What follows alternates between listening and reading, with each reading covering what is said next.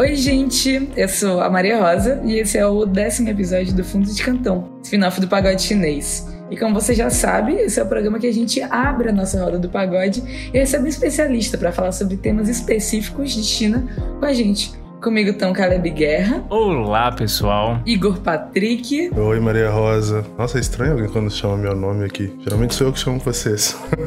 o jogo virou, meu querido. E Leopoldo Cavalcante. Olá, Maria Rosa. Como vai o Ceará? O Ceará tá quente, meu querido, mas tá bom demais. Como costuma ser. Exato, falta você. Do jeito que o Leopoldo gosta. Sem ele aqui, né? É o jeito que o Ceará que o mais gosta do Ceará. É tipo aquele tá meme da Xuxa, passar bem longe. Ai, Gente, foco, foco é nosso entrevistado, que é o Inxie. É, o IN ele é o principal especialista em inovação, e-commerce, startups e tecnologia entre Brasil e China. Ele atua na entrada e no desenvolvimento de negócios no Brasil de empresas como a Xiaomi e várias outras. O IN agora ele está liderando a entrada de uma nova startup de social commerce aqui no Brasil. Além disso, ele é cofundador e CEO da Innovation, que acelera negócios de tecnologia e investimentos entre Brasil e China.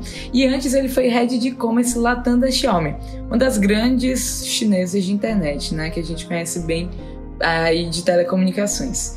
Além disso, ele participou do Submarino quando ainda era uma startup em 1999 e fundou algumas outras próprias startups, como Baby.com, eleita melhor startup do ano pela revista Pequenas Empresas e Grandes Negócios em 2011. Oi, muito obrigada por aceitar o convite. Oi, Maria Rosa, tudo bem? Muito obrigado pelo convite. Sou super fã do programa, é, do Pagode também, e especialmente de vocês. Então é uma honra estar aqui poder dividir um pouco desse tempo, conhecimento e aprender com vocês também, pessoal. Bom demais. Eu tava super ansiosa para receber o Ian aqui. Ele topou de primeiríssima e também é meu parceiro aí. Entro de vez em quando no programa que ele tem junto a Startse, né? O A Hora da China. Então já estamos juntos aí há algum tempo. De vez em quando, só toda semana, né, Maria Rosa? é, que agora eu tô meio ausente. Aí eu tô. Maria Rosa tirou férias, eu, eu... tá? Tá surfando. Exato. É, velejando, Polders. Corrige. Nossa. Mudou muito, né, e atismo. É, que a gente nem fala nesse podcast que eu tô no Ceará. Realmente não é um tópico, ninguém sabe ainda. Surpresa, galera, eu tô no Ceará. Hum. Mas sim, uh, Polders, você é quem faz a primeira pergunta. É, né? Porque cabe a mim abrir esse programa com as perguntas mais óbvias. Que é justamente as mais difíceis de responder, porque podem ser as mais complexas também. As perguntas metafísicas, né? Como a gente estava brincando antes. In, para começar, então, o que é live commerce? Como ele surgiu e disseminou na China? E por que você trouxe isso para o Brasil, essa tendência? Legal, cara. Uh, costumo dizer que live commerce ele está dentro de um contexto de social commerce. E aí, o que, que é social commerce? Junta, acho que parece bem óbvio, junta uh, todos os o, o, conceito de principalmente de redes sociais com uh, o e-commerce, comércio eletrônico. Quando a gente pensa em comércio eletrônico tradicional, uh, ele é muito mais estático, ele é, ele é uma, uma plataforma fria, a gente está basicamente comprando através de fotos e através de texto. Então é muito mais a pessoa tem interesse do que a capacidade de venda da própria plataforma. Então isso que a gente vem, uh, tem visto, na verdade, há mais de 25 anos. Né? Se a gente pensar bem, o comércio eletrônico já tem, já está na maioridade faz bastante tempo. E quando a gente pensa no, no, no formato de redes sociais, ele é um dos principais formatos para que permitem o um engajamento e a criação de comunidades e interatividade entre as pessoas. E o e-commerce é só transacional, ou seja, só comprar e vender. E quando a gente junta essas características, a gente tem o social commerce. Uh, acho que o social commerce, dessa forma que eu falei, ele, ele é, parece bem abrangente e, de fato, ele pode se apresentar de várias formas. E live commerce é um dos formatos. Live commerce, ele é basicamente, então, a gente trazer um formato de transmissão de vídeo ao vivo, uh, juntando interatividade, que normalmente é sob, sob formato de chat, com uma plataforma de comércio eletrônico, tudo dentro de um mesmo ambiente, ou normalmente tudo dentro de um mesmo app. Então, nos últimos meses, e na verdade desde, desde o início da pandemia, no Brasil especialmente, a gente tem visto muitas lives musicais, né? Lá no início do ano passado, aquelas lives gigantescas de milhões de pessoas é, principalmente cantores sertanejos, cantores populares. Uh, isso começou a popularizar muito uh, o formato de assistir vídeo ao vivo. Com a internet, a gente perdeu bastante isso, né? Porque, principalmente, a gente pensa em YouTube, Netflix, uma das grandes características é assistir em qualquer lugar, a qualquer hora. Então, você tem a, a liberdade do on-demand. E quando vem o live streaming ao vivo, ele exige que você fique na frente de um computador, notebook ou um celular num horário específico. Então ele está subvertendo bastante esse formato. E o que é interessante, na verdade, porque ele traz de volta uh, muito mais a atenção e a dedicação de um, do, do espectador ao conteúdo. Quando a gente tem um negócio que pode ser assistido a qualquer hora, talvez não preste tanta atenção. Eu posso fazer uma outra coisa, eu posso estar tá, é, fazendo esporte, dirigindo, enfim, essa é a característica que uh, todos esses formatos nos permitem. E quando a gente vem, tem um formato via live, é diferente, ao vivo é diferente. Então, você tem live streaming, o live commerce dentro desse contexto. Uh, ele surgiu na China entre 2000, 2016 e 2017, principalmente como uma das vertentes do live streaming como um todo, da transmissão ao vivo. Uh, que no início começou a pegar muito na, nas vertentes de conteúdo de esports, daqueles jogos eletrônicos. Então, basicamente, uhum. você assistir alguém jogando no computador, jogando no celular. E quando isso começou a se popularizar, obviamente as plataformas começaram a pensar como ganhar dinheiro com isso. Muitas pessoas assistindo e em algum momento falar, ah, precisamos monetizar e pagar a conta. E começar a vender produto foi muito óbvio, né? Então, daí que começa a surgir o live commerce. A primeira grande plataforma a, a, ganhar tração é o Taobao Live. É um aplicativo do grupo Alibaba, uh, que é uma, uma espécie de uma spin-off do Taobao, que é um aplicativo que é um grande marketplace. Começou como um formato de venda entre pessoas e agora é o grande formato para vender praticamente no qualquer produto, né? Quando você fala que alguma coisa você não encontrou no Taobao, provavelmente ele não existe no planeta Terra, né? porque tudo é fabricado na China. Então, o Taobao ele tem um aplicativo dedicado a fazer transmissões de live commerce, ou seja, você entra lá a qualquer horário do dia, tem centenas de transmissões sendo feitas ao vivo. Isso começou a ganhar escala e, e também, assim como várias outras coisas do meio digital, durante a pandemia ganhou outra proporção completamente absurda, né? O que virou é, realmente uma profissão, né? Virou profissão, inclusive formalizada, né, pelo governo, reconhecida, Exato. regulamentada. Então, o streamer é é uma profissão regulamentada na China. E... Que pra quem, pra quem nunca, uhum. nunca viu esse tipo de apresentação, é basicamente aqueles programas. Tinha canal aqui no Brasil também de gente entrando ao vivo, vendendo Era produtos. Isso que eu ia perguntar agora, inclusive. Uhum. É, qual que é, é a diferença formato, de um né? streamer de uhum. pegar o meu celular e ver, sei lá, uma live do Ciro Bottini da Shoptime falando sobre uma Da Polishop, eu ia falar Legal. Polishop, mas é isso. Só complementando isso, né, também com as reviews, né, que aí dá para ver que não são live, mas também tem uma similaridade muito grande que eu acho que entrou no mesmo bundle do que vai ser tua resposta, né? Uhum. Na verdade, assim, quando você pega é, Shoptime, Polishop, ShopTour, todos esses programas na TV, eles são formatos basicamente de broadcast, então é one way, uma mão. Então é, somos nós assistindo alguém transmitindo, alguém se, ou, se, ou seguindo o roteiro, ou fazendo ao vivo, o formato que seja. Mas ele não tem interatividade que a internet traz. Então, eu sempre brinco assim, o Ciro Bottini nunca conversou com alguém. Ele sempre tá na câmera falando sozinho. é... O Ciro Só... Bottini é esquizofrênico. É esquizofrênico. E, na verdade, até, até como curiosidade, ele tem sido um dos caras que mais aparece em lives é, de live commerce. Ele, ele trabalhou já para várias plataformas, ele tem feito bastante disso, então ele já está fazendo essa transição, mas ele ainda tem os cacoetes de uma transmissão de one way. Mas obviamente é um dos caras mais qualificados, tanto que é a grande referência. Né? Quando a gente pensa em vender via vídeo, ele é o primeiro nome que, que vem à cabeça. Mas quando a gente fala de live commerce, traz essas dimensões de interatividade uh, aqui no, no, na transmissão ao vivo, mesmo ao vivo na TV não tem, então você não, você não fala com ninguém. E, e o fato de ser dentro de uma plataforma onde você consegue fechar o pedido no mesmo lugar. Então, quando a gente começou a assistir essas lives musicais, principalmente acontecendo no Facebook e depois no Instagram, e muitas delas começaram a também vender coisas, monetizar, eles normalmente falavam assim: olha, pessoal, entre aqui depois, baixe o meu aplicativo, entre no meu site, pegue esse cupom, escaneie esse QR Code. Basicamente, levando o usuário a um outro lugar. E aí, o que, que acontece nisso? Uma boa parte dos usuários acabam ficando. Né? Exatamente, exatamente. Então, vários desses formatos, tanto TV quanto é, nas plataformas de vídeo, vídeo pela internet, te chamava para outro lugar. E o que acontece é que os usuários acabam ficando no meio do caminho. Às vezes você não sabe, às vezes você não quer fazer isso, enfim, por N razões. E quando você está falando de uma plataforma no, numa, num ambiente único, tudo acontece dentro do mesmo aplicativo.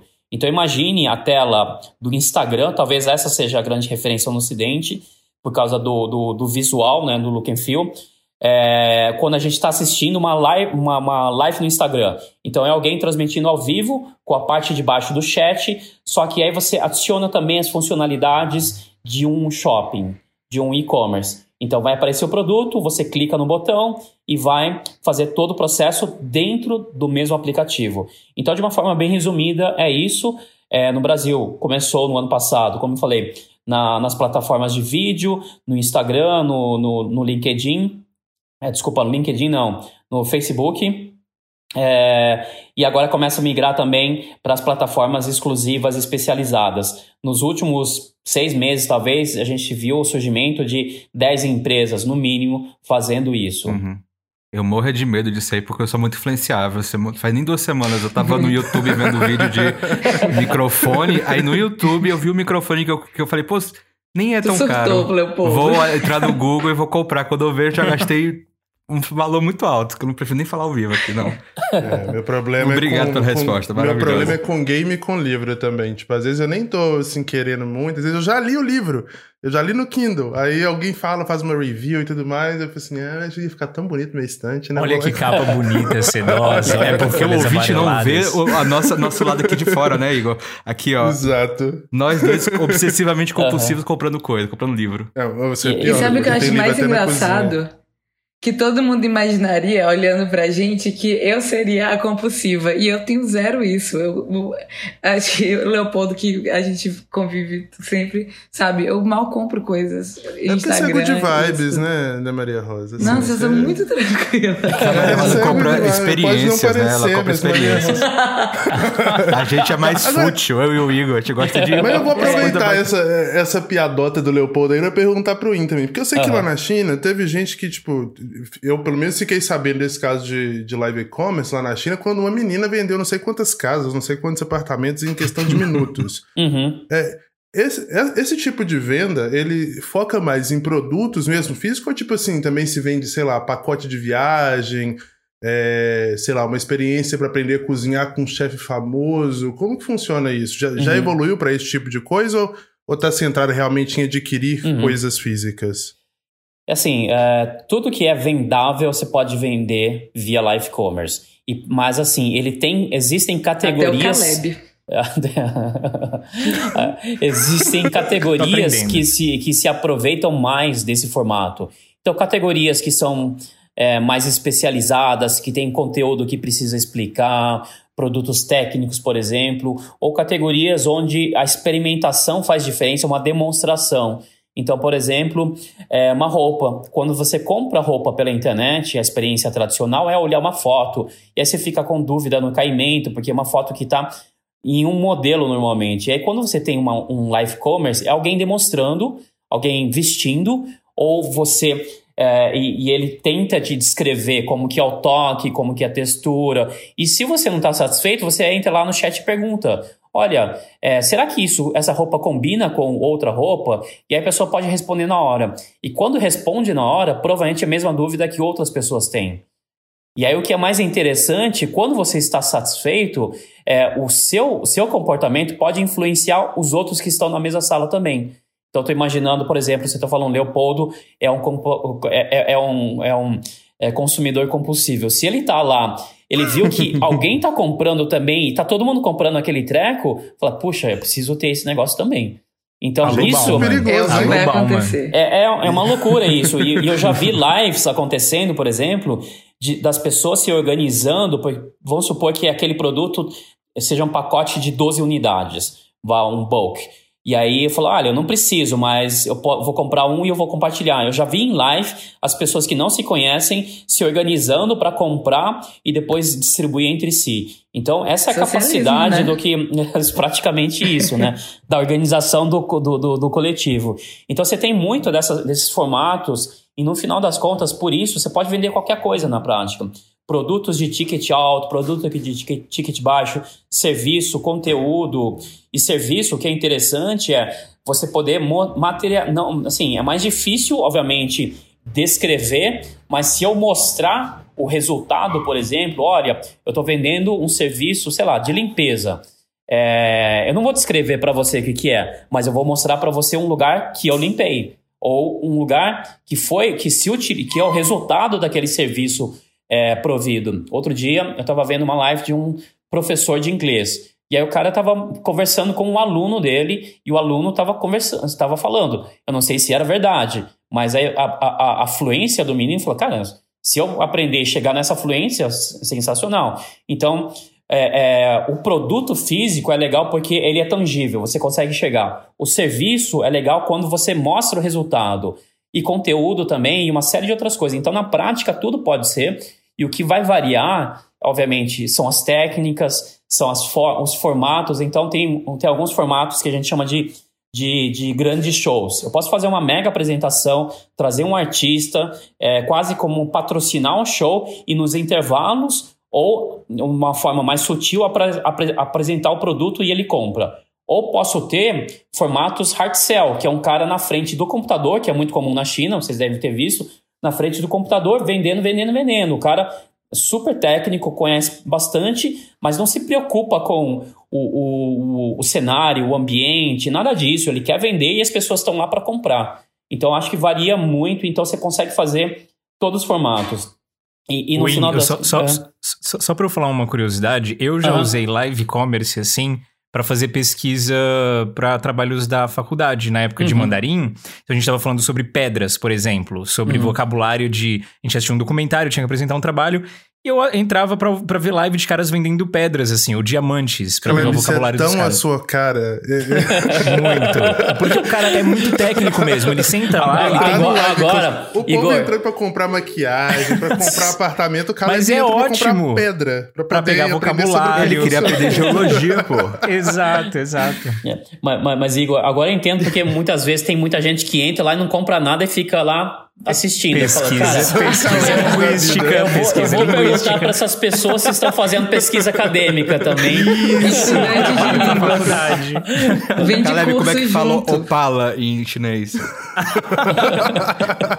Não deve nem ter uma palavra direito, porque opala só existe em dois lugares do mundo, no Piauí e na Austrália. E o único lugar do mundo que vende opala colorida é no Piauí. Arrasou, Meu Maria. Deus Arrasou, Informação, Maria Rosa. Informações Nossa. úteis no fundo de cantão. Exato. A gente chama a pessoa pra falar de, de live commerce e a pessoa sai daqui do podcast sabendo sobre onde existem opalas. No Piauí. De nada na com essa pílula de conhecimento. Não, Isso essa é foi combinada.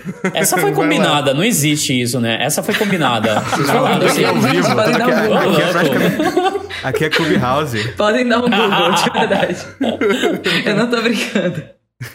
É, mas, Zin, você antecipou completamente qual ia ser a minha última, a minha próxima pergunta. Já pegando um gancho, porque é algo que a gente até conversou sobre como é, realmente esse modelo de hard selling, né? Onde você tem uma capacidade de memória muito boa, então você consegue saber cada especificidade de produto e você vai respondendo ali. Então, na minha cabeça, Life Commerce sempre foi como uma review que ela é feita ao vivo. Então, é, não só a- o, o roteiro do meu, da, da minha review, porque eu sou uma pessoa que também, quando vai comprar alguma coisa, quando eu decido comprar alguma coisa, eu vou olhar todos os vídeos no YouTube possíveis.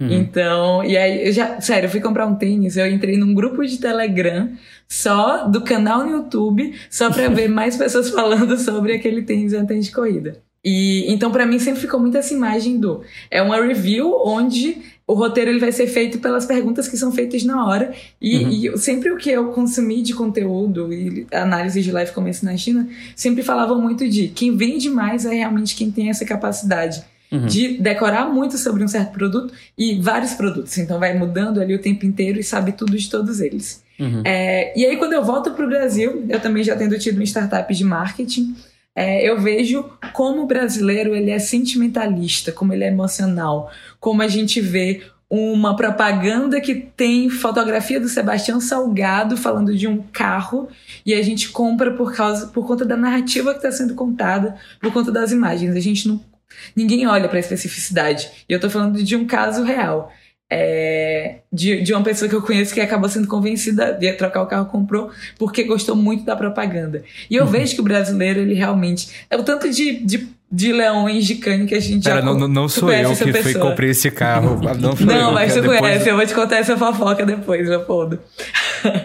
mas é isso. O, o, Brasil já foi um dos principais países do mundo quando a gente fala de propaganda e de marketing. E propaganda uhum. e marketing na China tem outra cara por diversos motivos de como uhum. é, como a, a, a, prioridade lá não era fazer marketing, né? Era realmente produzir, era colocar uhum. a logística, botar uhum. na rua. É, como você entende que o live commerce ele vai chegar no Brasil? A gente olhando para a China para pegar essa tendência, mas aí como é que ele se abrasileira? Como é que ele se tropicaliza? Como que uhum. você como você vê isso sendo responsável, né, por trazer isso para o uhum. Brasil? Maria Rosa, acho que essa é a grande pergunta de alguns bilhões de reais. Assim, o que, que vai ser o live commerce no Brasil? É, certamente não vai ser igual na China, vai ser diferente dos Estados Unidos. Inclusive, a gente tem acompanhado iniciativas até da própria Amazon. A Amazon vem tentando fazer live commerce já há praticamente um ano. É, e aí, quando você entra lá, você fala, pô, assim, é meio esquisito. E sendo que os Estados Unidos tem alguns dos principais canais de vendas pela TV. Então, QVC, H, HSN, vários desses caras nasceram nos Estados Unidos e são gigantescos. Por isso que o live commerce tem práticas diferentes. Então, provavelmente, é, o que a gente vai ter é o surgimento de especialistas é, de live commerce que são diferentes de influenciadores, diferentes de especialistas de produtos, diferente de comunicadores, de vendedores. É um bicho que vai juntar todas essas práticas. Como você comentou, é, os, chine... os brasileiros compram, são, são bastante emotivos.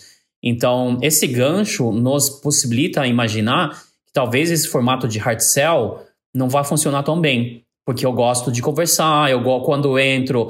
É, é, é igual a gente entrar num restaurante e, é, e gostar de ser atendido pelo garçom, ser chamado pelo nome é, o cara saber, eu ficar feliz porque o cara sabe o que eu gosto de comer, talvez o chinês nem se importe com isso. Tô falando, tô generalizando e supondo, tá? Não, não sei se isso é verdade uhum. ou não.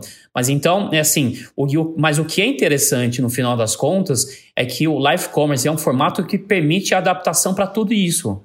Então, se o Brasil é um formato, se a China é outro formato, cada um vai conseguir evoluir. O que as empresas brasileiras tem que descobrir é o que, for, né, o que funciona para a gente.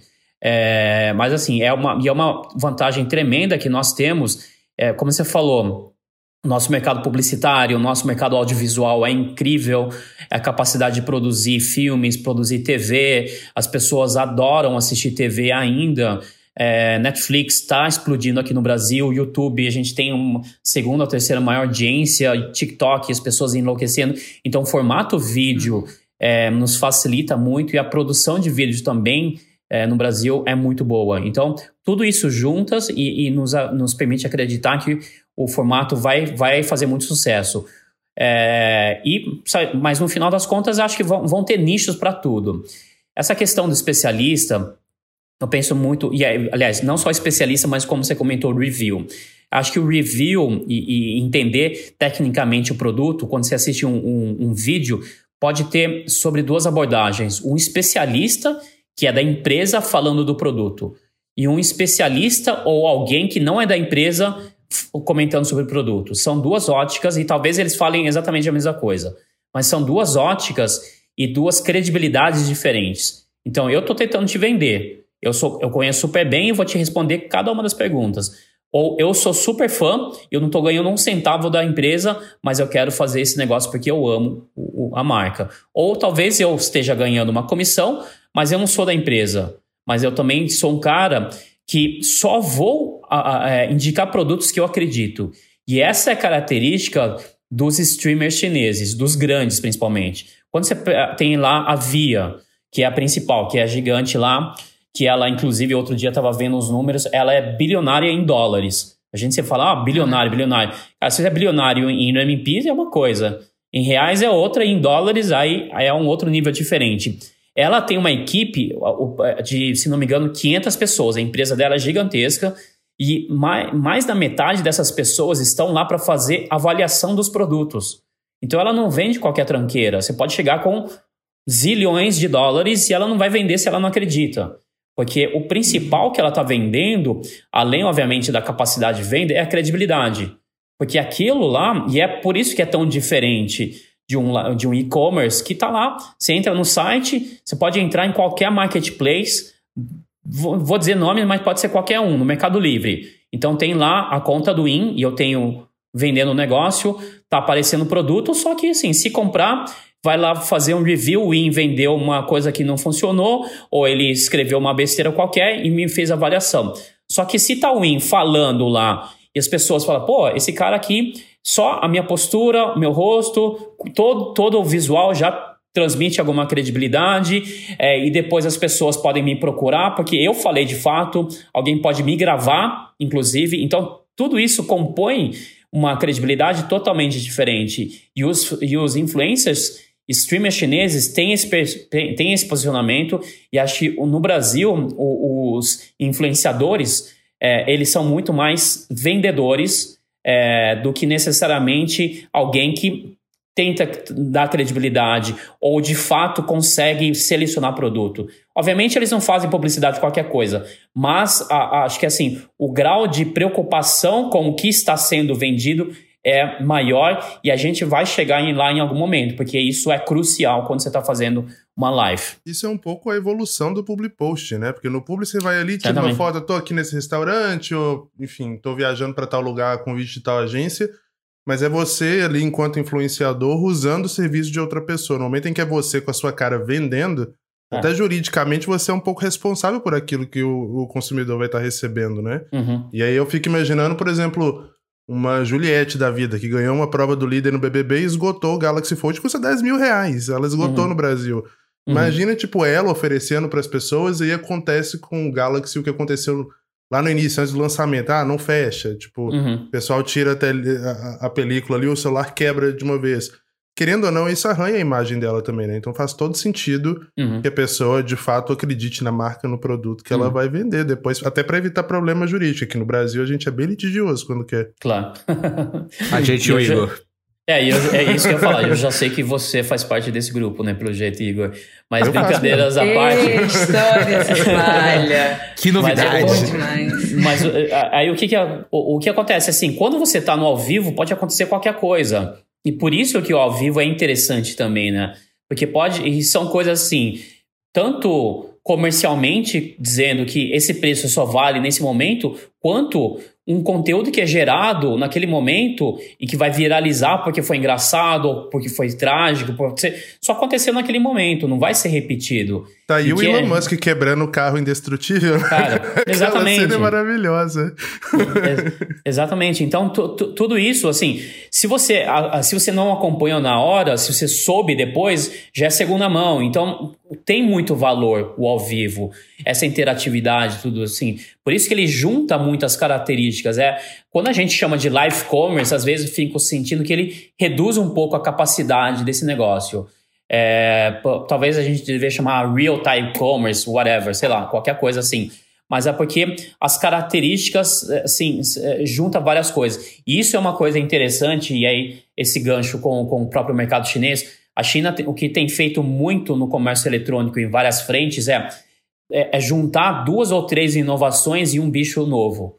E aí, por isso que o social commerce é tão interessante. Social commerce na China, o life commerce é uma das vertentes. O social tem várias, várias é, é, é, startups, empresas de tecnologia que, que vão em vertentes diferentes. E todo mundo está embaixo do mesmo guarda-chuva, mas estão fazendo coisas diferentes. Algumas fazem gamificação, é bem legal porque geram interatividade, geram engajamento de uma forma diferente. Outras também pensam social naquele na, é, de, um, de uma aplicação mais recente do que a gente viu naquela onda de compras coletivas que a gente teve no Brasil também, lá na China. Isso também é social commerce. Então, é uma, quase uma, uma, uma, versão nova. E tudo isso está dentro de um guarda-chuva. E acho que aí são formatos que, que o mercado chinês tem, tem, tem feito de uma forma espetacular.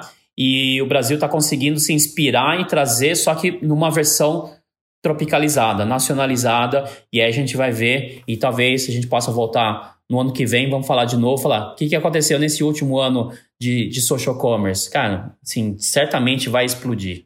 Eu acho que é um Legal. mercado incrível, porque eu trouxe a diferença, mas é, até complementando, acho que a similaridade ela também é incrível, né? Porque poucos lugares do mundo a gente tem uma.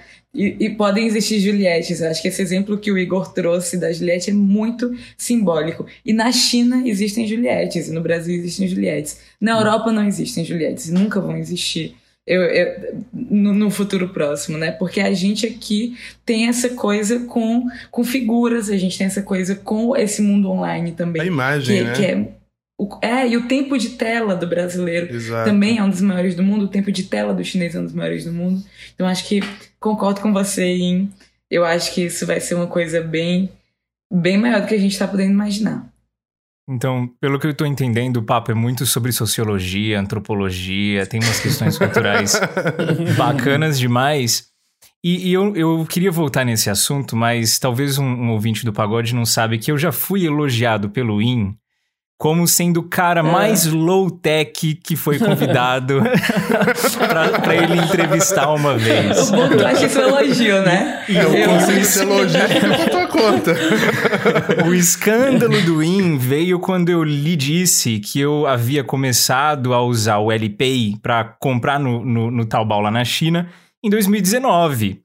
Uhum. E, e foi justamente porque eu queria comprar livros para a universidade, não tinha em nenhuma livraria lá perto, porque eram livros mais antigos. Oh, mãezinha. E, e, eu tava cansado de pedir para os meus amigos comprarem para mim. Então foi para comprar livro que eu baixei o Taobao é, e realmente, o Caleb assim... fez uma ressalva com a gente, que ele não tinha o de Fubal, né, o Alipay, mas ele usava o WeChat, né? Tipo, uhum. Eu usava o WeChat para pagar. É, o WeChat, o WeChat eu... Então ele não, não era completamente ah, okay. tá excluído. Tá da... Não, Isso. Se, senão ia me imaginar como que você fazia todas as coisas, né? Porque assim, inclusive, é, essa é a grande dificuldade quando os estrangeiros vão para a China, como se virar para pagar as coisas. Então, é, o, o, mercado, exatamente, o mercado de atravessadores de pagamento ficou gigantesco, sim, né? Sim. De, de, pedir. Mas é engraçado. Só, só para contextualizar para quem está nos ouvindo, então, é o programa Hora da China, a, a Maria Rosa já mencionou. É um programa que a gente aborda é, bastante tecnologia, então o Caleb de fato foi o mais low-tech de todos que, que chegou lá. e a gente não fez um screening, então não sabia, então foi uma surpresa na hora. Como é um programa ao vivo, é como por isso que eu tô Sim. falando que ao vivo é divertido, né? Isso é fazer ao vivo. É, exatamente. Mas assim, brincadeiras à parte desse aspecto, acho que é que, que, que assim, que, que o mercado chinês de fato nos traz uh, isso, porque assim, quando a gente fala que o Caleb é low-tech, na verdade é uma adoção de um produto digital. É, é, simplesmente porque talvez ele não tenha aderido àquele formato ou àquela utilização. Mas aqui, quando a gente traz para o. É, e hoje de manhã tive uma conversa que, eu, que uh, são aquelas que, que dão estalo na cabeça. O meio de pagamento na China, quando começou a ganhar tração, foi no momento que o Hongbao, que vocês conhecem bem, aqui o, o envelope uhum. vermelho, que é uma tradição dos, dos milen... né? exatamente, a tradição milenar dos chineses, dos mais velhos darem um pacote, um envelope vermelho com desconto para os mais com desconto, com, com dinheiro para os mais novos no aniversário, no, no, ano novo, no casamento. Então, ao invés de dar presente, os chineses costumam dar dinheiro, só que não dá o dinheiro, obviamente, na mão, dá dentro de um envelope vermelho que o vermelho também é, é, é, é, o, é a cor da sorte. E aí, o, o, meio de pagamento digital na China começou a ganhar atração quando eles começaram a fazer esse. levar isso para o digital, primeiro com a Tencent. E aí, eu estava numa reunião hoje conversando sobre isso, e aí foi. É, o que, o que, o que é, me marcou foi quando o, o, sujeito falou assim: a digitalização de um comportamento existente, eles não inventaram a roda. Eles simplesmente pegaram um negócio que os chineses fazem, fazem há milênios. Então, Caleb, quando você fala assim, a questão da abordagem sociológica e tudo mais, faz muito sentido. Então, quando tem uma, um comportamento novo que tem que ser implementado, é difícil. Porque aí tem que mudar, tem que investir muito dinheiro, tem que pensar se o cara.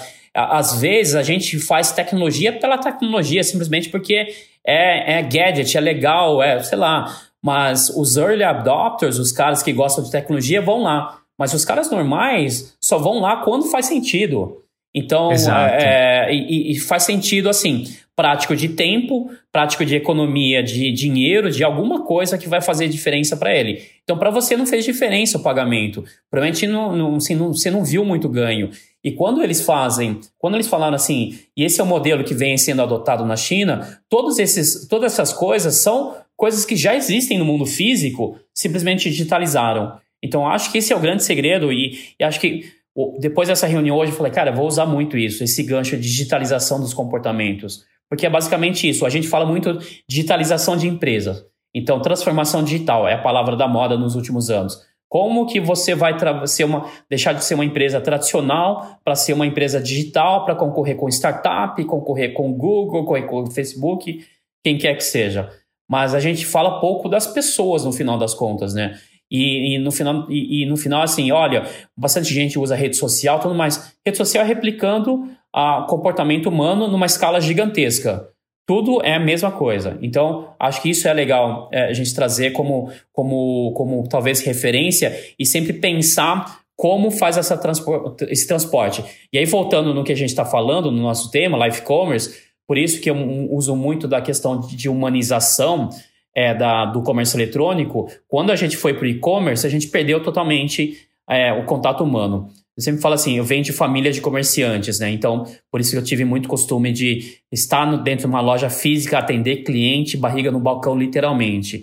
E quando eu comecei a trabalhar com e-commerce, uma boa parte das pessoas que estavam começando comigo nunca tinha feito isso. Então, o cliente para eles era um código, era um e-mail, era um, sei lá, qualquer coisa digital. Eles nunca viram um cliente. E aí eu falo assim, cara, você percebeu que quando a gente vende bem um, um, um pedido, a única pessoa que a, o cliente vê é o entregador. É o cara que vai lá botar o pedido na sua, na sua casa. E o que no Brasil, uma boa parte das vezes, é de um cara de uma outra empresa, nem é da sua, isso que é mais bizarro. Então, assim, a experiência é super complexa, né? É, mas quando a gente pensa em, em humanização, em live commerce, a gente bota um rosto, bota uma voz e por isso assusta muito as empresas, porque você perde o controle. O cara que está lá pode falar uma abobrinha gigantesca, como a gente vê de vez em quando um, executivos, funcionários de empresas fazendo posts é, no, no, nas redes sociais, posts privados, mas fazendo coisas, é, falando sobre racismo, falando sobre fazendo bullying. Só que todo mundo vê o nome da empresa. E aí imagina o cara fazendo live commerce vendendo alguma coisa e de repente faz uma piada super inapropriada. Basicamente ferrou. Então são Sim. coisas que tem, que tem, tem, pedem muito controle. Só que ao mesmo tempo é muito humano isso. O cara que fala um palavrão lá, fala uma besteira, você fala, cara, isso aqui sou eu, é o nosso dia a dia. Então traz muito isso, é, começa a trazer de volta essas coisas. Então, por isso que é muito poderoso. E aí, só para fechar essa parte, eu que falo assim, o life commerce pode ser um canal de vendas ou pode ser um formato. O que, que significa ser formato? Ele está integrado em outros lugares. Ele faz parte de um comportamento ou de uma jornada do consumidor. Por exemplo, comprar carro. Comprar carro no life commerce, você não vai botar o cartão de crédito. Mas é legal você falar com o vendedor e tirar, o, tirar as dúvidas na hora. Na frente de todo mundo e um cara lá também te influenciar para comprar um carro só pela, pelo vídeo dos, do Sebastião Salgado, coisa do gênero. Sim.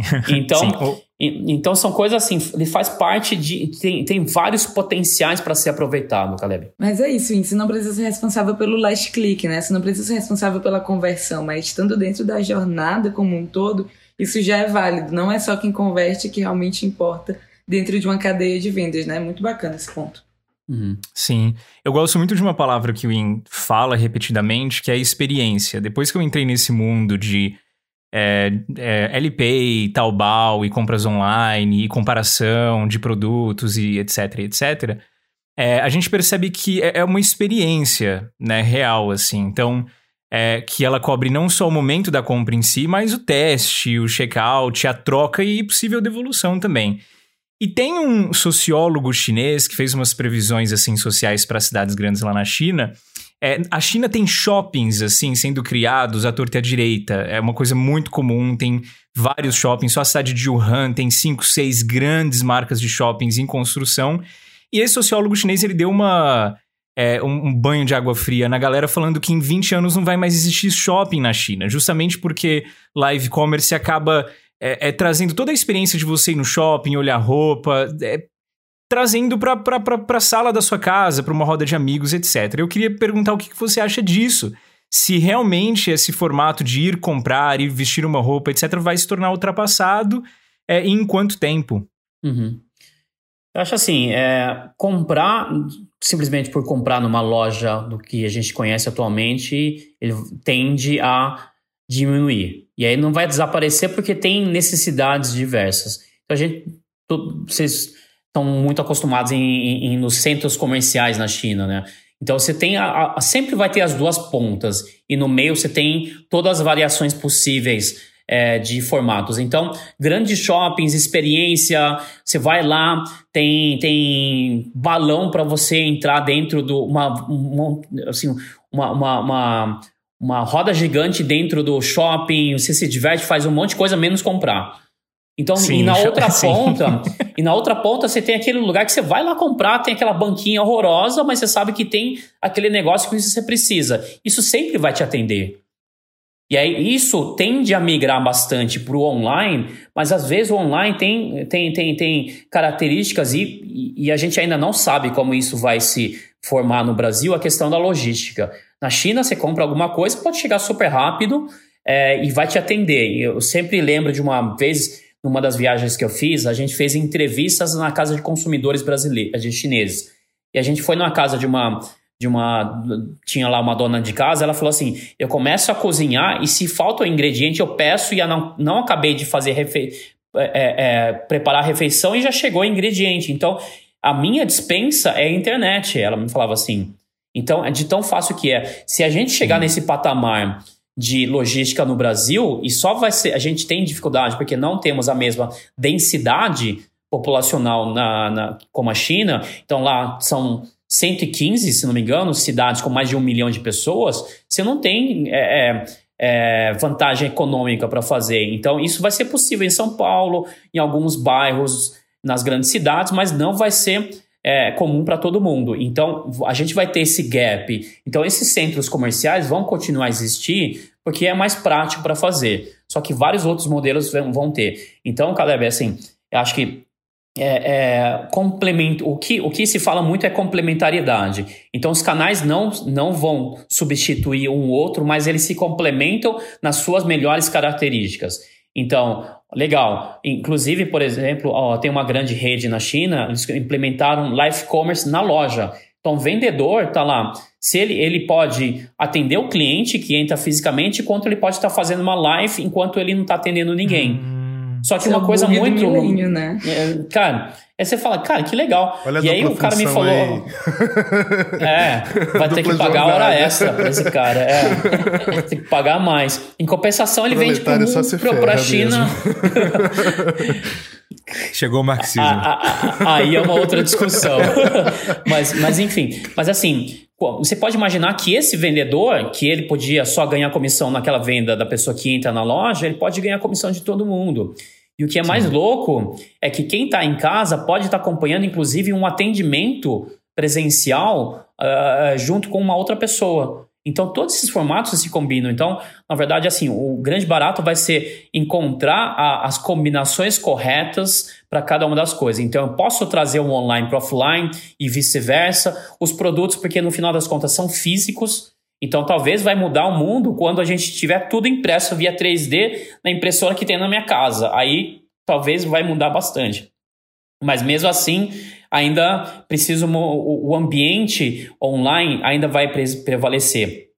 E acho que e nada melhor do que durante esse período da pandemia ter nos mostrado o quanto a gente ainda quer ir para a rua, quer conviver, quer ter contato com as pessoas. É... A grande dúvida é: isso acontece na nossa geração na seguinte, nas gerações daqui a três, quatro gerações ou cinco, será que vai ser isso também? O que, o que eu acredito muito é assim: quando você tem os extremos do formato você potencializa tudo, ah, é, exponencializa. Então, tudo físico é uma coisa completamente maluca para quem está muito digital. Então, quem já se acostumou no digital, de repente vê um negócio físico, fala, cara, que legal isso. Quem é totalmente físico e vai para o digital, você fala, nossa, então sempre vão existir. Porque, uma, porque quando você. E, eu acho que isso as, as empresas. A gente sempre fica no meio do caminho, né? Porque ninguém. A maior parte das empresas e das pessoas tem medo de ousar demais em um lado. Porque eu sou a média de tudo. Mas quando você fala assim, tá todo mundo indo para o lado, tá todo mundo indo para o digital, se você faz uma loja que não tem nem internet, não tem site, não tem e-mail, não tem nada, e você tem que ir lá, fala, provavelmente aquela loja vai sair, vai bombar nas redes sociais, você fala, cara, isso aqui é louco, vai lá ver, porque eles não têm nem e-mail, você não consegue nem falar pelo WhatsApp com ele, você tem que ir lá para experimentar. Então, acho que são coisas que vão conviver, mas cada um vai ter que encontrar seu caminho e seu formato. Oi, é, Maria Rosa, ela leu seu currículo aí é, no início hum. e isso mostra que tipo, você não está nessa agora, né? Você já tem um, uma trajetória bastante robusta de trabalhar em startup e também de ter contato com o, o mercado chinês, né? Você até uhum. brinca, né, que você é brasileiro montado no Brasil com peças chinesas. Então tá, aí.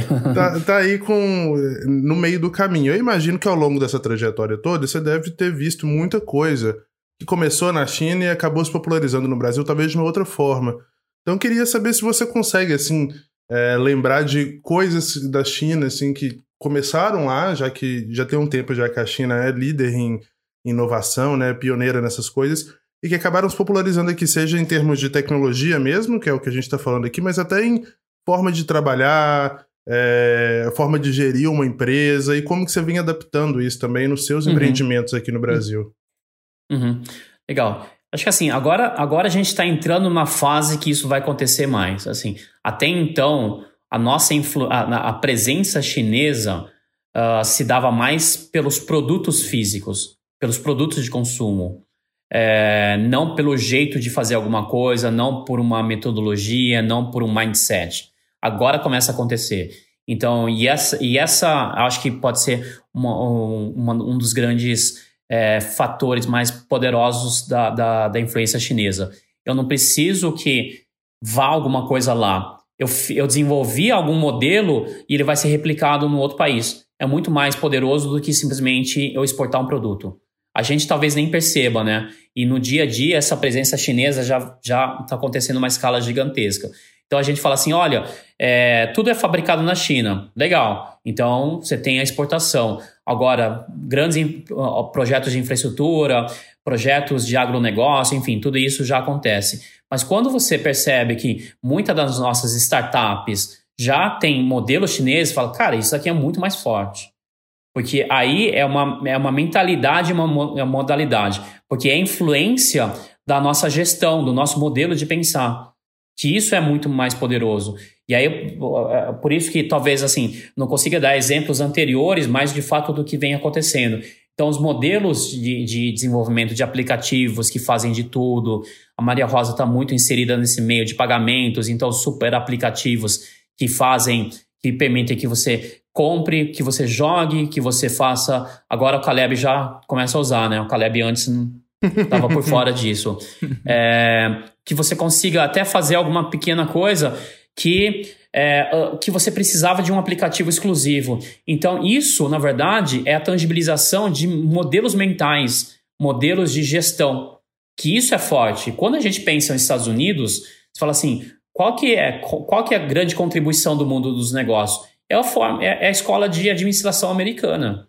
É a escola, é disso tudo. O que, o que o, os produtos são consequência disso. Quando a gente fala do Japão, também é escola japonesa todo real time, essas coisas. Então, agora a gente está vendo a, a, a, o advento da China, e aí eu estou pensando muito em como, como isso se organiza, quais são as principais características. Está se formando uma escola de gestão chinesa. A escola de gestão chinesa envolve, e é uma, e é uma escola que é interessante porque ela envolve tecnologia, que não era um componente que existia antes. Tecnologias de rede de internet. Então, é, é um mundo conectado, é um mundo co que coopera e compete, mas é um mundo que está que, que tá interconectado, nada está de uma forma isolada. E isso se reflete na de como as empresas lidam entre si. Então, eu compito com você, mas eu preciso também estar tá presente com você, porque a gente está numa mesma cadeia, mesmo elo. Então, Igor, acho que assim, talvez eu tenha sido um pouco. não sei se você sentiu que eu fugi um pouco da, da, da resposta, mas eu diria que a gente ainda está vendo isso acontecer. É, metafísico, uhum. boa. a gente ainda está vendo isso acontecer, e isso vai ganhar uma dimensão gigantesca. E o que é interessante, talvez a gente não veja as empresas de tecnologia chinesa entrarem com tanta força quanto no Sudeste Asiático. Mas sim a gente vai ver um modelo de gestão e um modelo de estrutura muito forte aqui no Brasil. Então, assim, a gente já obviamente tem TikTok, é, tem Quai, tem, sei lá, AliExpress, esses caras muito fortes aqui no, no, no, Brasil.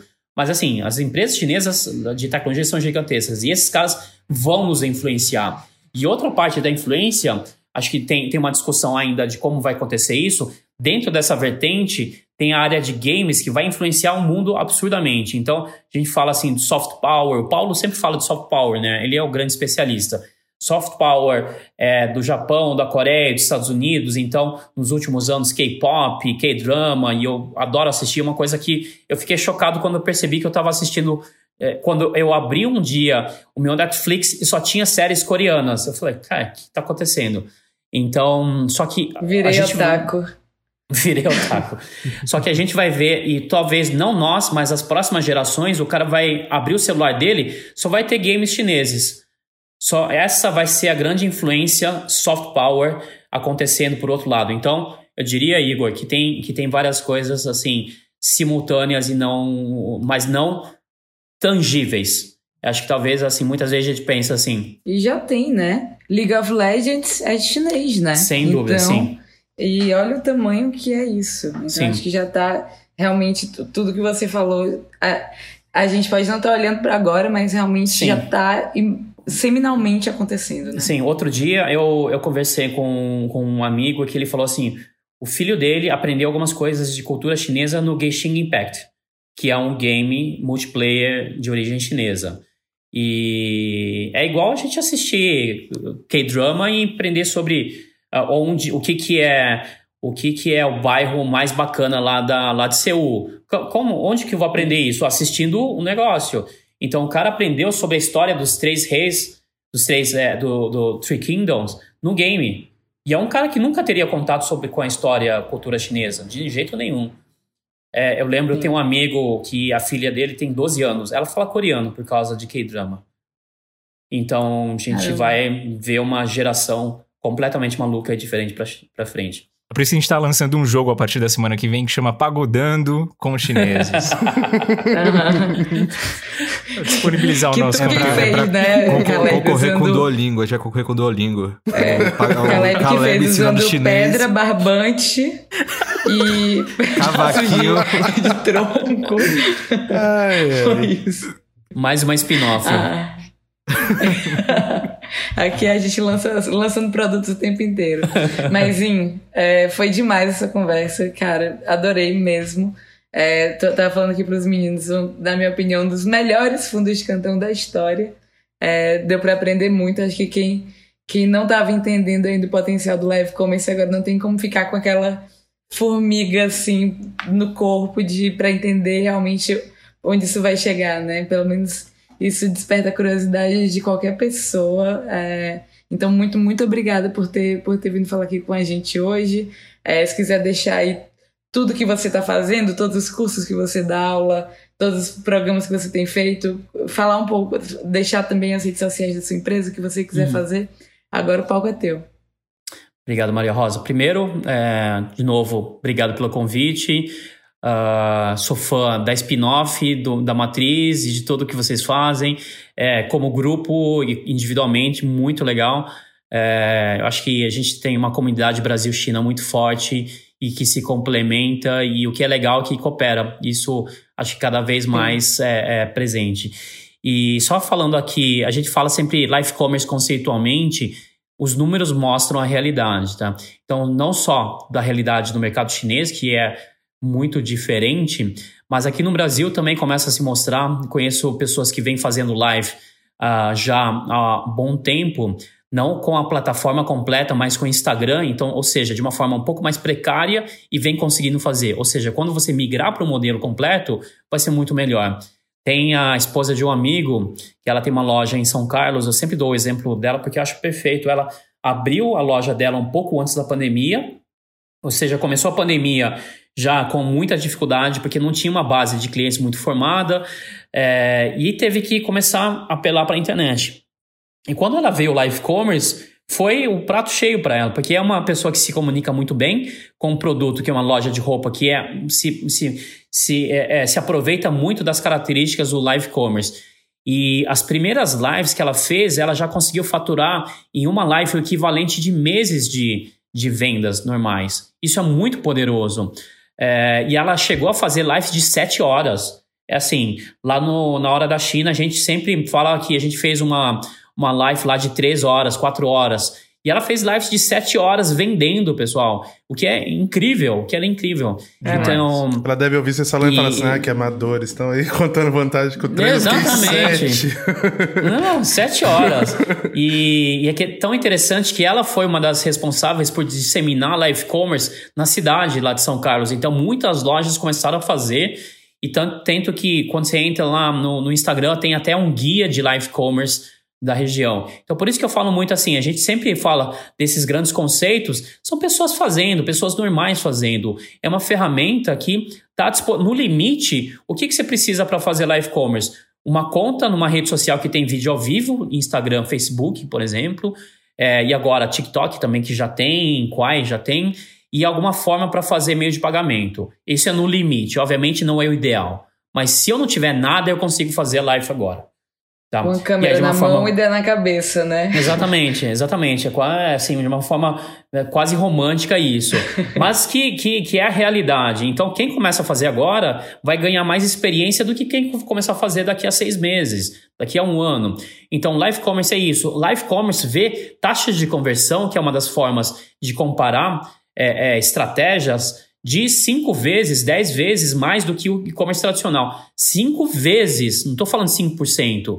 Ou seja, se eu tenho um negócio de um tamanho X, eu tenho um percentual de possibilidade de ser cinco vezes maior do que o meu negócio atual. Cara, isso é bizarramente gigante.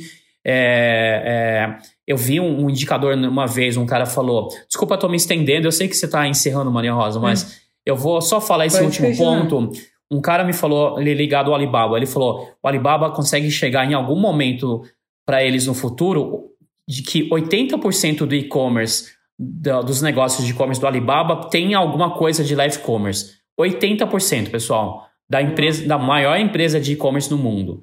Ou seja, o e-commerce, o live commerce pode ser quase todo o varejo. Todo varejo pode ter um componente de live em algum momento, ok?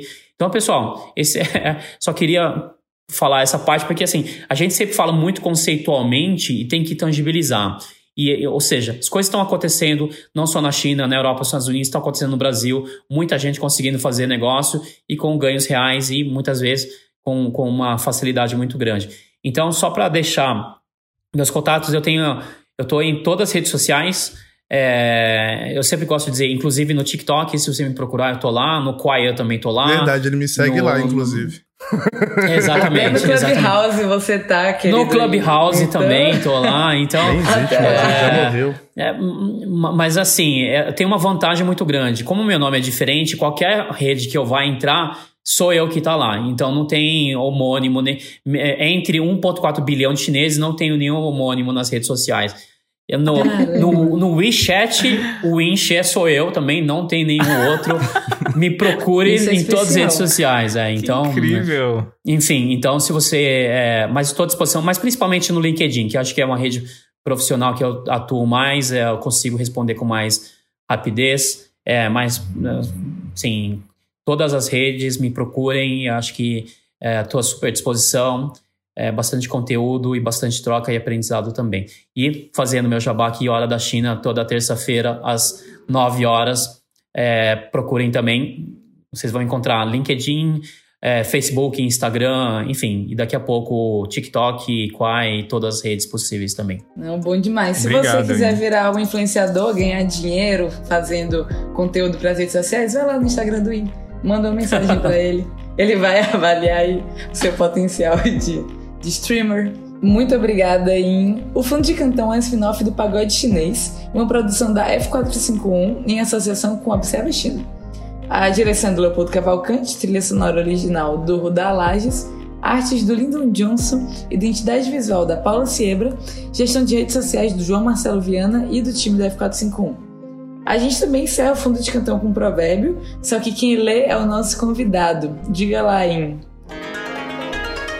Grandes árvores nascem de pequenos brotos. Torres altas crescem em pequenos pedaços de terra. Longas jornadas começam com um único passo. Se aveste não. Lógico. Obrigado, hein? Valeu demais. Muito Obrigado, bom. Hein? Valeu.